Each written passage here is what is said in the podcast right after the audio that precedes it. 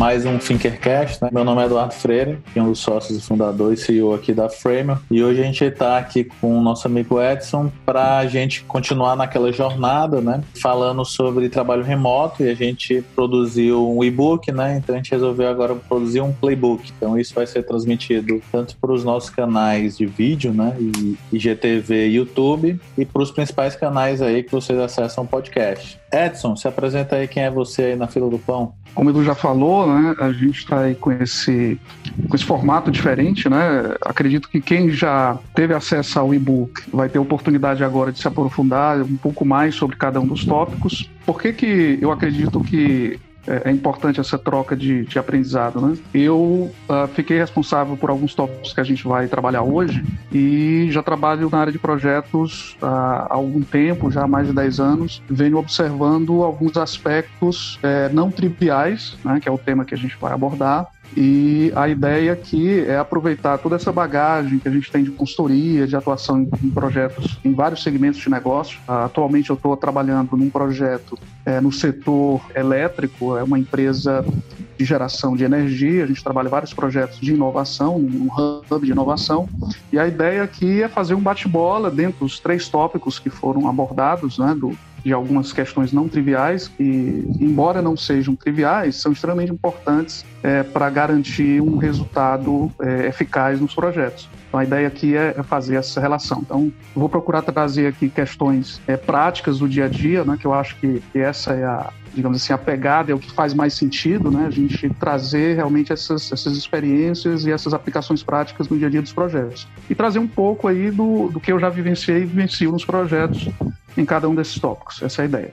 Fechou, tá fechou. A gente vai num bate-bola aqui, né? Como o Edson aqui nessa cocriação, né? Ele contribuiu mais sobre esse time, mas a gente vai, à medida do possível, aqui fazendo um bate-bola.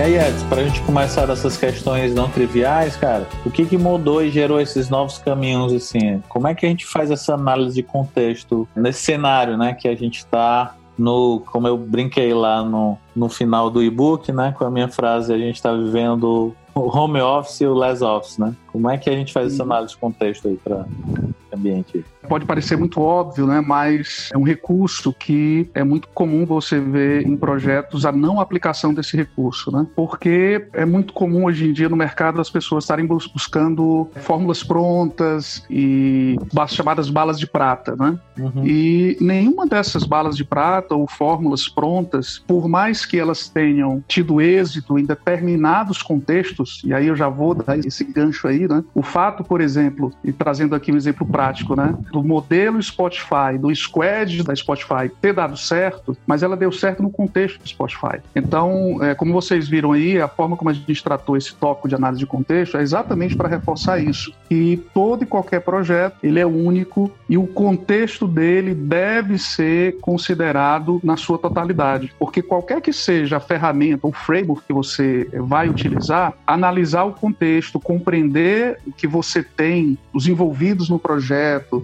as necessidades, aquilo que é mais importante para a empresa, é, vai ser fundamental para você lançar mão do seu cinto de utilidades e ver o que é necessário para você tornar real aquele projeto, realmente atingir os resultados. E a ideia aqui foi exatamente trazer à tona essa importância da análise de contexto. Na verdade, no final do dia, para a gente começar, qualquer um, inclusive para empatizar, né, a gente precisa estar é, é, tá entendendo o contexto. O que a gente vê muito aqui, para entender o contexto, a galera quer botar o contexto numa fábrica fábrica, né? Não, num funil ali pré-determinado, em onde o que se leva em consideração é tudo menos o contexto, né? E aí vem até a provocação, Edson, assim, quando a gente está nessa questão, talvez, num contexto de tentar botar em fórmulas, né? É que a gente está levando ainda uma consideração, uma coisa que está muito presente em todos os nossos modelos mentais, né? Posso assim dizer, que a gente está com a nossa com a dificuldade, da questão de eu ser eficiente e eficaz, né? Entendeu? E aí, a, a, em busca dessa fórmula, né? Talvez a gente tenha esquecido um pouco pouco isso. Dá um contexto aí,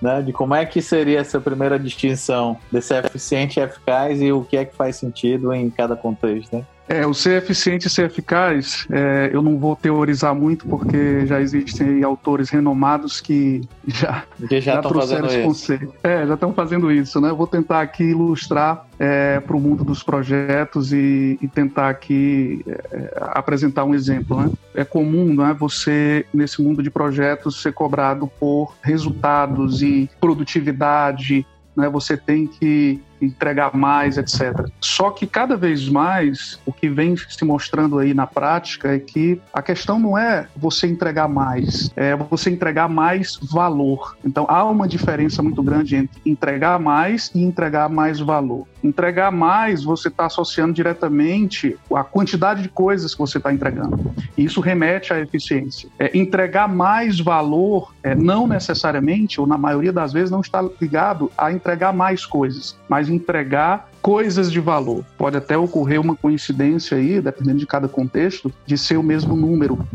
Não é muito comum, mas um exemplo claro disso, Edu, é você ter, por exemplo, demandas de sustentação de software, de, de numa empresa que vem de vários departamentos, a capacidade de, de, entrega, a capacidade de produção do time não dá conta de tudo. E aí tudo que chega de demanda, né, você assume como compromisso.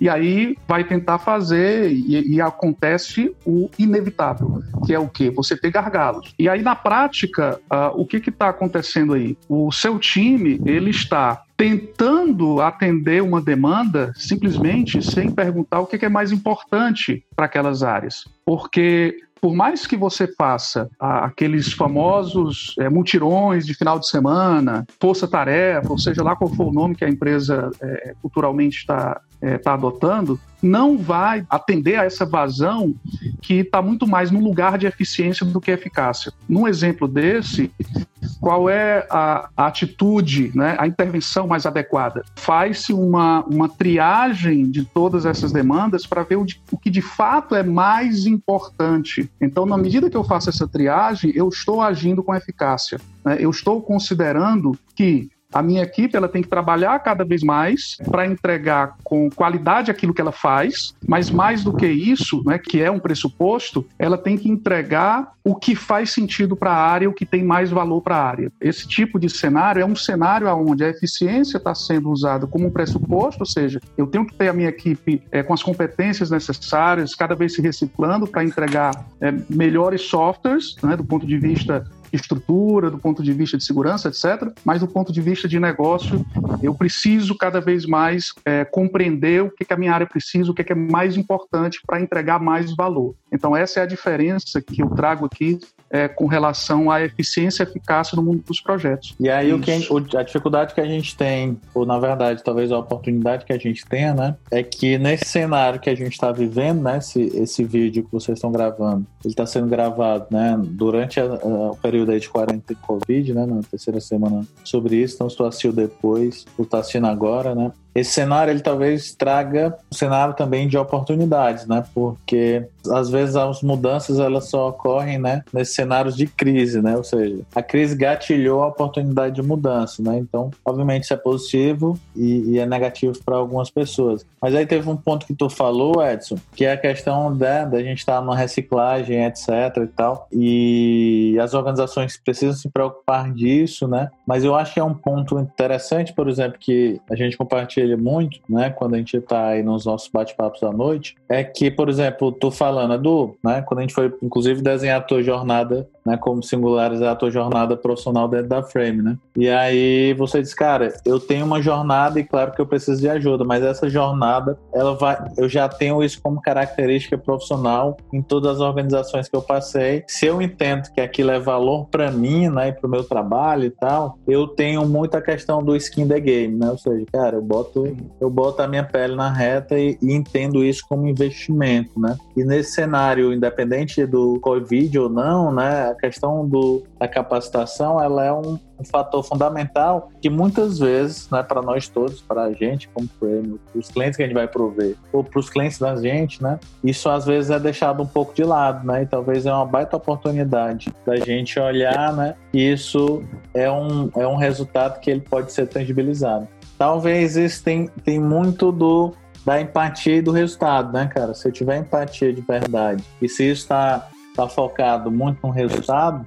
talvez eu vou conseguir fazer essa, essa questão de valor, tá entendendo? Quer dizer, eu tive uma análise de contexto, né? Eu entendi o que era essa questão na prática de, dessa teoria sistêmica, né? Eficiência e eficácia. E aí, quando eu empatizo e foco no resultado, talvez seria, seria isso, né? Assim, como é que tu enxerga essa questão da empatia vinculada a resultado aí? Como é que a gente faz essa vinculação? Quando eu falo empatia e resultado, eu, eu trago a empatia para um lugar que não é muito do senso comum, né? Quando se fala em empatia, normalmente as pessoas tendem aquela resposta padrão que é se colocar no lugar do outro. É, o que não está errado, se você for ver, realmente é o conceito, um dos conceitos né, de, de significado de empatia, se colocar Isso. no lugar do outro. Mas quando eu trouxe esse, esse tema empatia e resultado para o e-book, eu trouxe para dar foco em outro, em outro significado de empatia, né, que mundo dos projetos, para mim, ele faz muito sentido, que é o, é o significado de compreender o outro né? compreender as necessidades do outro. Verdadeiramente. Verdadeiramente, exatamente. Porque quando você traz a compreensão em toda a jornada do projeto, e aí eu não estou falando só no momento da ideação, ou da materialização, da prototipação, da execução do projeto, a todo instante, se o, o, o seu entendimento de execução, seja de um protótipo, ou mesmo de uma entrega de, de release, ele está dentro de uma expectativa ou dentro de uma, é, uma ideia inicial que foi formulada. Então perceba que é, a empatia, enquanto compreensão, ela se torna elemento fundamental para garantir que constantemente eu estou revisando, desde o início do processo, se de fato eu estou no caminho certo. O que significa estar no caminho certo? Se de fato a expectativa inicial ela permanece a mesma, né? e ainda mais nesse mundo de mudanças tão rápidas e tão aceleradas, eu não posso admitir, ainda que eu esteja usando uma prática ágil, de, de ciclos curtos de feedback, de ciclos curtos de entrega, é, mas ainda assim eu preciso fazer validações. É fundamental fazer validações para que eu tenha feedback, para que eu possa compreender, né? E aí por isso que eu lanço de novo essa reforço essa, essa a empatia enquanto compreensão para garantir que a entrega realmente esteja dentro da expectativa é, que não só foi gerada no início, mas que ao longo do projeto ela se permanece ou se, se há necessidade de alguma revisão. Então, quando eu trouxe a empatia para o e-book, né, exatamente eu pensei nesse aspecto de reforçar a importância de você ser empático durante todo o projeto, né, para que você não seja surpreendido com um, uma falha eu particularmente, né, ao longo aí da minha jornada de gestão de projetos, desenvolvimento, eu mesmo já cometi esse erro de Nós achar né? que... Quem nunca?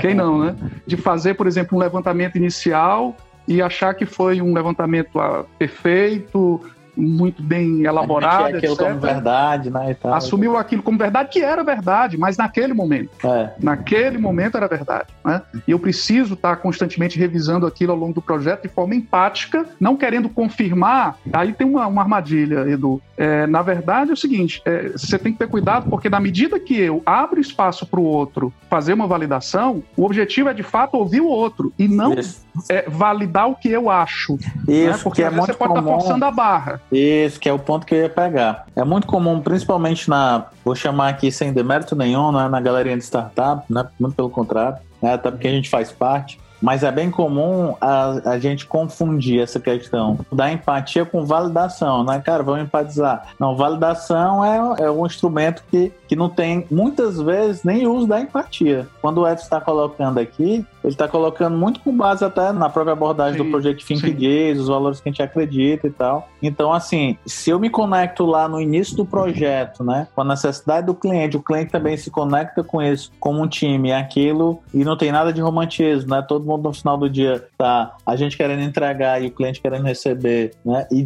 e num processo muito claro de descoberta, né? Que às vezes tem que ter essa questão da confiança, né? A gente vai começar, sim, às vezes, sim. um projeto né? E aí o time não se conhece, etc. É muito comum no modelo da gente consultoria que, cara, os projetos têm ciclo, né? Eles podem ter ciclo de seis meses ou pode ter ciclo de dois anos, como por exemplo o projeto que tu tá. Então, assim, essa conexão de verdade com, com a empatia e o resultado, eu acho que você colocou muito bem, né? E aí, só para a gente ir dando caminhamento aqui num, num final ali daquela tua contribuição, você colocou lá um, um possível desenho né, de um quadro, de alguma coisa para as pessoas ali ajudarem a, a, de repente, materializar essas questões não triviais, né? O que é que tu dá dica ali que não está escrito no quadro?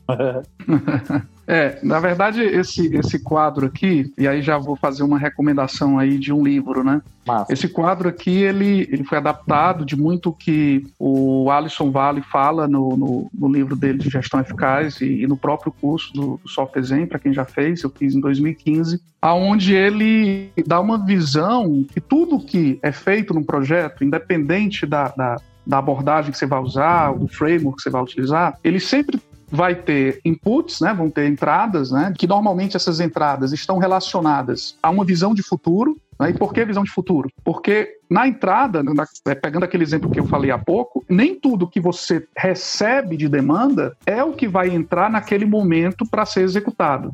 Por isso que a gente chama de visão de futuro. E a natureza da, das atividades que vão ser desenvolvidas nessa entrada são atividades cuja natureza estão ligadas à priorização. Então você vai ter algum critério de priorização. Você vai ter muitas vezes que negociar com quem está demandando algumas atividades em detrimento de outras, é, porque umas são mais importantes, aí entra a questão do que, que tem mais valor, e alinhar expectativas, ou seja, você vai com os, os envolvidos, os demandantes envolvidos, alinhar que, por exemplo, para esse primeiro ciclo de três meses, a gente vai assumir um compromisso de entregar tais e tais coisas, porque já foi negociado, já foi compreendido, olha aí a gente utilizando aí a empatia, já foi compreendido que são mais importantes. Então, essa foi a ideia, né? Então, é, é visão de futuro, que você está priorizando, você está lançando mão de técnicas, de recursos, de negociação, etc., para priorizar o que vai entrar no trabalho em progresso. E aí, como o Canvas é colocado aí, no trabalho progresso, você tem aí uma visão do presente, ou seja, o que está acontecendo naquele momento, o que, que entrou, o que foi definido para ser executado. E aí a ideia é você visualizar esse trabalho, coordenar esse trabalho, garantir que todos estejam alinhados naquele propósito, né? E aí é, é uma observação importante que vale a pena você, mesmo definindo o que vai entrar para o trabalho em progresso, garantir que a equipe esteja realmente trabalhando naquilo, porque dependendo da equipe, se for uma equipe grande ou se forem demandas de várias áreas caindo num time é, de pool de, de, recursos, de profissionais, é, se você não estiver fazendo essa, essa, essa coordenação do que está sendo executado, eu já vi, aconteceu em times que eu estava gerenciando, de um time, eram de 10, 10 profissionais, alguns deles estavam pegando demandas que não tinham sido priorizadas pela área de negócio, porque encontravam algum impedimento alguma coisa, iam lá e pegavam outra demanda que não tinha sido priorizada. Então, é importante essa coordenação para você fazer esses ajustes e mostrar para a equipe que o compromisso que foi assumido com a área de negócio é o foco que vai ser dado. Qualquer dificuldade em concluir, porque houve uma pendência, etc e tal, isso tem que ser renegociado. E o resultado, né, é a última parte dessa grande visão sistêmica, que é a, a, a visão de passado, ou seja, tudo que eu realizei, o que, é que eu posso extrair de lições aprendidas, de métricas, para que eu possa voltar né, para novos ciclos de trabalho, né, para esse, esse sistema de trabalho fazer rodar como uma esteira, só que eu volto com algumas lições aprendidas, né? Eu volto com algumas lições de erros, de, de acertos, né, de feedback que eu coleto ao final de um trabalho, para que eu possa fazer uma melhoria contínua. Então, essa foi a ideia, mais para trazer para a consciência essa visão. É, os temas, esses temas que a gente consolidou nesse e-book, né, que eu espero vocês já tenham baixado, quem não baixar depois olha aqui nos comentários. Eu acho que foi a questão da gente tentar ser minimamente, né, talvez era um, o nosso MVP ali de, de e-book. Edson, cara, só para a gente finalizando mesmo, o que é que a gente daria aqui se a gente fosse, vamos combinar aqui algumas, umas duas dicas aqui, que podem ser de livros, né, ou podem ser de práticas, para a gente fazer esse arremate do nosso bate-papo aqui nesse Thinkercast, fazendo um playbook do e-book. Para mim, o grande divisor de águas, né, para trazer para a consciência essa visão e, e ver o quanto é, é, esses elementos são importantes, foi a, a leitura de, de um livro chamado Gerência em Pequenas Doses, do Russell Aikoff. É, aqui o, o Russell Aikoff coloca de uma forma primorosa a questão da, da compreensão, a importância de compreender realmente o que precisa, e isso faz uma diferença muito grande, né? Você está nesse lugar de compreensão. Tem o próprio livro que eu já citei aqui do Alisson Valles, Gestão Eficaz. Massa. Tem também alguns livros relacionados a pensamento sistêmico, que depois a gente pode compartilhar aí alguns links. Mas para esses três elementos que a gente abordou aqui, Edu, esses livros relacionados a pensamento sistêmico e gestão eficaz, tem do Peter Drucker também, que, que tem me ajudado bastante, é, são, são referências que vale a pena você compartilhar. Show, cara. Obrigado aí pelo compartilhamento. Tentar fazer esse bate-bola, né? Mas o Edson é um cara que gosta de ler, gosta de falar também, isso faz parte. né? e, é, e é bacana a gente tá tendo um feedback legal sobre o conteúdo. Espero que vocês tenham gostado desse conteúdo, né? A gente vai deixar aqui alguns canais e para vocês entrarem em contato, né? Quem quiser saber mais desse material no frameworkgp.com, né? Ou no canal da gente, certamente nas principais plataformas aí de podcast, né? A gente começando essa jornada, né? Num período de crise, né? Mas como a gente acertou aí, o Edson colocou um ponto, né? Isso tem que ser perene. Então, isso aqui é só um começo de uma jornada de conteúdo. Então, obrigado a você que nos ouviu até agora, nos assistiu, né? E obrigado ao Edson aí pelo compartilhamento, né? Certo? E Valeu, até, Edu. Valeu, pessoal. E até a próxima aí. Fique com Deus aí. Vamos embora. Um abraço. Valeu. Um abraço. Tchau, tchau.